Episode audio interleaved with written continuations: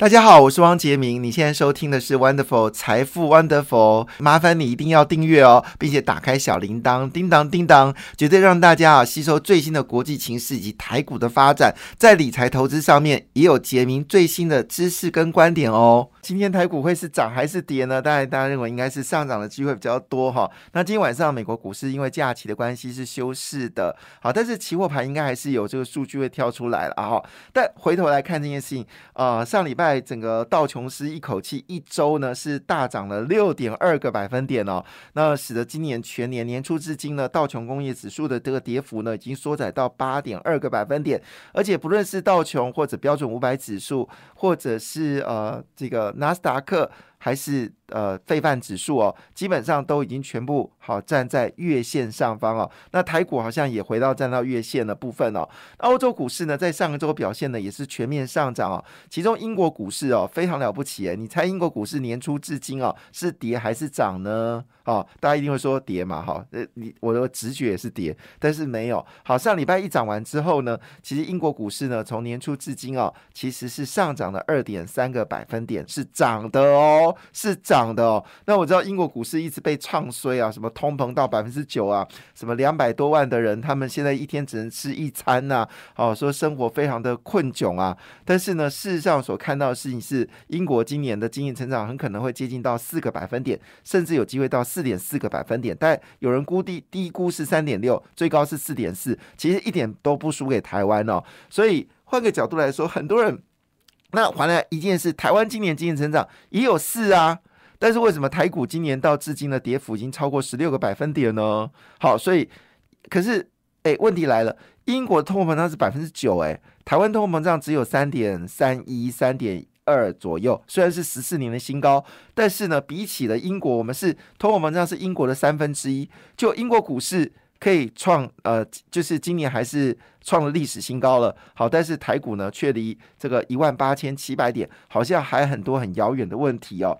那当然，在礼拜五的时候呢，发生了许多好消息哦。其实，如果你还记得杰明在这个节目上面曾经提过，我认为五二零之后呢，台股就应该有所表现，不是只有台股，事实上全球股市都应该有表现了。其中有个数据会非常确定，就是引爆今年台股下杀的三大理由。第一个，因为通膨的关系造成美国的升息；第二个就是。大中国封城，第三个是乌俄战争。我把乌俄战争放在后面，原因是因为乌俄战争对全球的影响性呢，除了粮食部分之外，其实影响性已经没有像刚刚开始开战那么严重哦。包括了铜的价格、铅的价格，还有包括像是我们说的这个呃锌的价格，还有这个锡的价格、钯金的价格、铁矿砂的价格。其实都已经开始有下滑的趋势，甚至有些价格呢已经回到战争前的价格。所以当时因为商品造成的所谓制造业的恐慌，在目前为止呢似乎已经慢慢淡了。第二个讯息就是有关中国封城。那么中国呢最近的大消息是他决定要砸三千亿人民币来拯救上海危机哦。三千亿人民币的数字大呢还是小呢？其实四月份呢整个上海的制造业数据呢大概是一千五百多亿人民币。好，那消费部分大概是七百多亿人民币。好，所以三千亿人民币呢，其实已经加总起来是比四月份。呃，整个上海的制造业加上服务业的数据要高。虽然上海制造业平均的每个月的数字应该是在三千亿以上，好人民币，好，但是呢，这次呢所砸的金额其实不容小觑。所以中国呢还是一样用钱了事哦。但是不论怎么样，这重点不是中国要用钱了事，而是中国六月一号之后呢就决定开始对上海全面松绑啊。所以在上海外滩呢已经看到一些帅哥美女骑着单车，好能够出来溜达溜达，好，这已经是。一个月以来很难得看到的景象，所以六一号呢，上海就开始解封了。现在是北京的情况比较严重，深圳跟广州都开始解解封了。也就是说呢，台湾的生产大本营呢，基本上都进入到解封的状况，供应链呢，在六月一号呢开始呢就会稳定起来。但同时间呢，因为六月一号上海解封，所以换个角度来，六月份的货柜轮价格可能要往上飙了，因为之前是。你有船没货，因为货不出来。现在是有货没船，所以船价就要涨。所以六月份开始呢，基本上全面调升货柜人价格。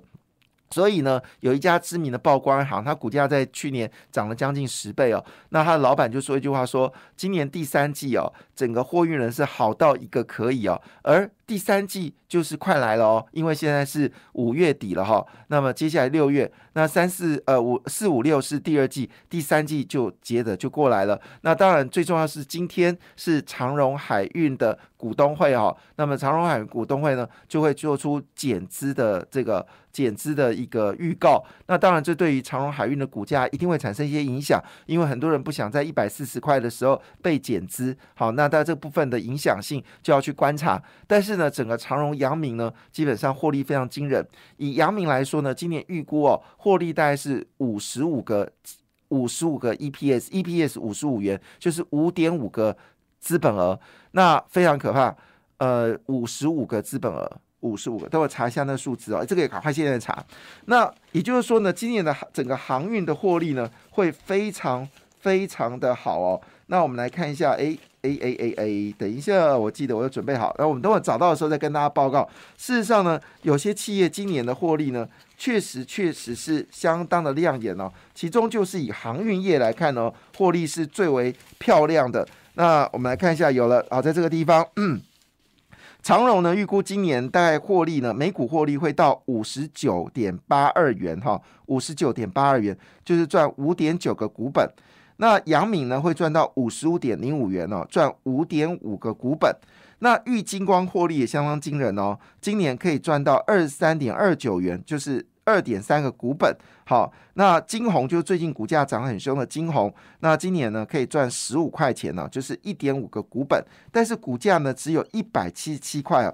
通常你可以赚到十块钱以上的股票，他们都称之为成长型的股票。今天很大的特色就是。很多公司赚很多钱，但是呢，股价呢却表现的是普普通通哦。像我刚才讲，像是我们刚刚谈到的，就是金红哈三一四一哦，最近有开始表现哦。那么在里二十七号的时候是涨了八块五嘛哈。那公布今年预估的 EPS 是高达十五点五元哦，但股价只有一百七十七块。本益比大概只有十二倍，那其中有一个就要哭哭了，就是日月光。我们知道日月光在上礼拜五的时候，股票在美国 ADR 是大涨了超过两个百分点，虽然没有比费半指数的百分之五来的高，好，但是呢，基本上表现的还算是呃。费半指数涨四点零三呐，没有费半指数高，但是呢，也二个 percent 也不错了哈。那日月光呢，也预法人预估哦，今年的获利相当可怕，是高达十二点六七元呢，就是一点二个股本哈。这么大的公司可以赚到一点二股本，但股价呢只有一百零一块哦。那在上礼呃拜五呢是涨二点四元，那这个本益比呢大概值八倍而已哦，只有八倍而已哦。所以也就是说呢，可预期的未来呢，基本上股市呢会。呃，相对有一些好的利多会出来。好，那刚刚回到就是我们刚才说的第一件事情，就是我们讲的呃三大理由造成股市下跌嘛。哈，第一个就是我们说的通膨造成美国升息，第二是中国封城，第二是俄乌战争。那我刚刚其解释，俄乌战争现在比较大影响是粮食问题，其他部分来看呢，似乎已经慢慢的。呃，没有那么严重，所以你之前有买进一些化肥的股票，像东碱啊、台肥啊，可能要稍微留意一下哦，稍微留意一下。好，这个股价是不是可能有一点点到顶了哈？因为现在传出来化肥的价格已经开始有下滑的一个状况啊。这因为毕竟呃，就是四五月农耕已经呃春耕已经差不多都陆续结束了，化肥的需求量就没有像以前那么大了，所以这部分稍微留意一下它风险。那第二个我要讲的就是中国封城，如果六月一号就开始解封了，所以台湾也就没有所谓瓶颈的问题。那就在这个时候呢，除了我们刚才讲的航运业呢会迎来大转机之外呢，事实上今天有重磅消息哦，是来自于苹果，苹果呢预计是八月就要进入量产了。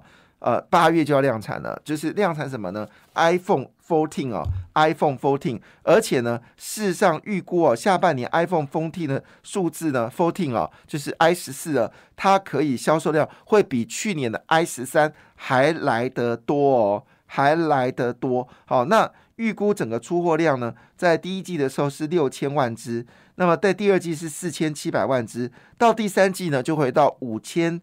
一百万只哦，那么到第四季呢，会到八千八百万只。那我们知道去年第四季的时候，i 十三的销售数量是八千四百万只哦，也就意味着说，苹果其实是调高了今年下半年的整个新机的一个出货量哈。那但是 iPhone i i 十四的价格呢，会比 i 十三呢多贵大概三千块台币哦，就是一百块美金。好，那我们刚刚解释第二个问题，看起来也已经不是问题，就是中国封城的问题呢。当然，中国封城完之后呢，中国必须要做的事情是制，因为台湾其实并不是供应中国内需的国家。我们对中国的出口其实很多是因为我们是要到美国出口，因为现在我们的外销订单美国是第一名，第二名才是中国，所以我们的订单很多是来自美国，但是因为我们交给中国代工，所以我们很多的关键零组件呢是卖到中国，那中国代工完之后再卖到这个美国，所以我们并没有直接牵扯到。中国的内需市场，所以中国内需市场是好是坏，其实关台湾屁事，跟台湾一点关系都没有。所以呢，换个角度来看的话，就是重点就是中国能不能复工？中国能复工，我们对美国的出口，就是外销订单的这个呃，就是呃出货量就可以达到预期。那当然对上市贵公司的获利就会有影响。当然最近传出一些杂音，好，包括我们说的一些被动元件公司呢，好就决定了他们现金为王，所以今年配息率非常低，只有二十几个。百分点哦，非常非常低，他们要留现金。那精彩呢？呃，财经啊，财经原本要这个砸呃非常多，好像是一百多亿要要盖厂。现在暂停，好暂停。那这暂停的原因，我不认为是因为现金问题，可能某种程度是因为面板现在杂音比较多。好，那这个而且事实上未来的状况已经朝向的是 Mini LED 的面板，所以会不会使得财经现在的这个扩产速度稍微缓慢呢？其实是不是现金为王，对于库存有些问题，我倒觉得最近炒库存这个问题炒的一点过头了哈。好，那当然最关键、最关键、最关键、最关键的就是我们说的。哦，美国升息的问题哦，这个数字太漂亮了。我先预告，这数字实在是太漂亮。美国商务部呢，在五月二十七号公布的数据显示，美国四月份的核心物价指数月增率是零点二个百分点。好，那我们知道之前为什么引爆这个四月份股票大跌的原因，是因为公布了三月份的这个核心物价指数是大涨了零点九个百分点。零点九你要乘以十二哦，因为一年有十二个月，好，它是月增率，好月增率，所以你听起来这数字就很可怕了哦，那就已经到九趴十趴了。那零点二呢，就是代表今年的，如果以核心物价指数四月份公布零点二，你乘以十二的话，大概也只有二点四个百分点，二点四个百分点，二点四个百分点就已经低于好这个美国联准局可可以忍受的二点五趴的一个极限以下。所以这个数据告诉我们一个很大的事实，就是如同我们之前所提的，整个通货膨胀在四月份会接到高峰，五月、六月会下滑。那么事实上，英国、欧洲的央行也特别提到一件事：七月份它就会执行升息，因为它估计呢，整个通货膨胀呢在五六月份就稳定下来。所以我们现在把所有的疑虑全部排除完之后呢，接下来就要开始面对了。那到底是跌升反弹，还是脱离熊掌？哦，是到底是脱离熊掌变多头呢，还是跌升反弹？现在呢，现在说法非常的不一致哦。可是呢，就在当下公布了一个重要的数据哦，什么数据呢？就是有关美国，因为美国还是全世界最大的消费国家。好，那这个是就这是美国这次美国联准局啊公布的重要的数据哦。那么呃，我刚刚有提到欧洲，我好像忘记讲英国，英国是今年的获利是正报酬。欧洲股市已经站上季线了，非常了不起，所以空头的这个趋势呢已经扭转，而欧洲股市呢今年至今跌幅在百分之八，但是呢，呃，欧洲的的德国 iPhone 消呃企业信心呢已经回升到九十了，所以企业信心已经开始回升了，所以呢，呃，重点就在美国的就业报告，呃，紧接着这个呃这个礼拜五哈，这个礼拜五。应该就会公布五月份的美国就业报告，因为今天是五月三十嘛，今天五月三十，五月三十一，礼拜三就六月一号了。那么六月一号就进入到这个，就是六月份的第一个礼拜五，就会公布五月份的美国非非农就业报告。那目前的数字来看呢，事实上的答案是，可能劳动市场的这个就业人数呢是大规模的成长，大规模成长。那么薪资部分呢也会开始大幅的增加。那五月份的就业人数可能一口气会增加三十二万人哦，那么失业率呢会降到三点五 percent，这是疫情间的低点，甚至呢这个数字呢已经回到了疫情前了。所以美国的整个就业状况非常的稳定，而且呢薪水部分呢时薪呢事实上增加的幅度是零点四个百分点，月增率是零点四个百分点。刚刚我们讲核心物价是零点。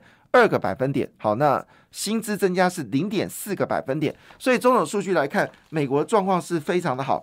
那其实最近最热的话题就是红海了。红海在这波台股下跌当中呢，不断从逆势从一百零一块呢，现在已经涨到一百一十块哦。那么这个红海呢，特别强调一件事情，针对立讯的攻击呢，好，他们决定呢要。大幅的发展，他们旗下的公司叫广宇哦。那么广宇呢，成为是一个自动化的一个条件呢。另外一部分呢，当然就提醒大家，的目前为止呢，很多公司进入到这个配息的时间哦。感谢你的收听，也祝福你投资顺利，荷包一定要给它满满哦。请订阅杰明的 Podcast 跟 YouTube 频道财富 Wonderful。感谢，谢谢 Lola。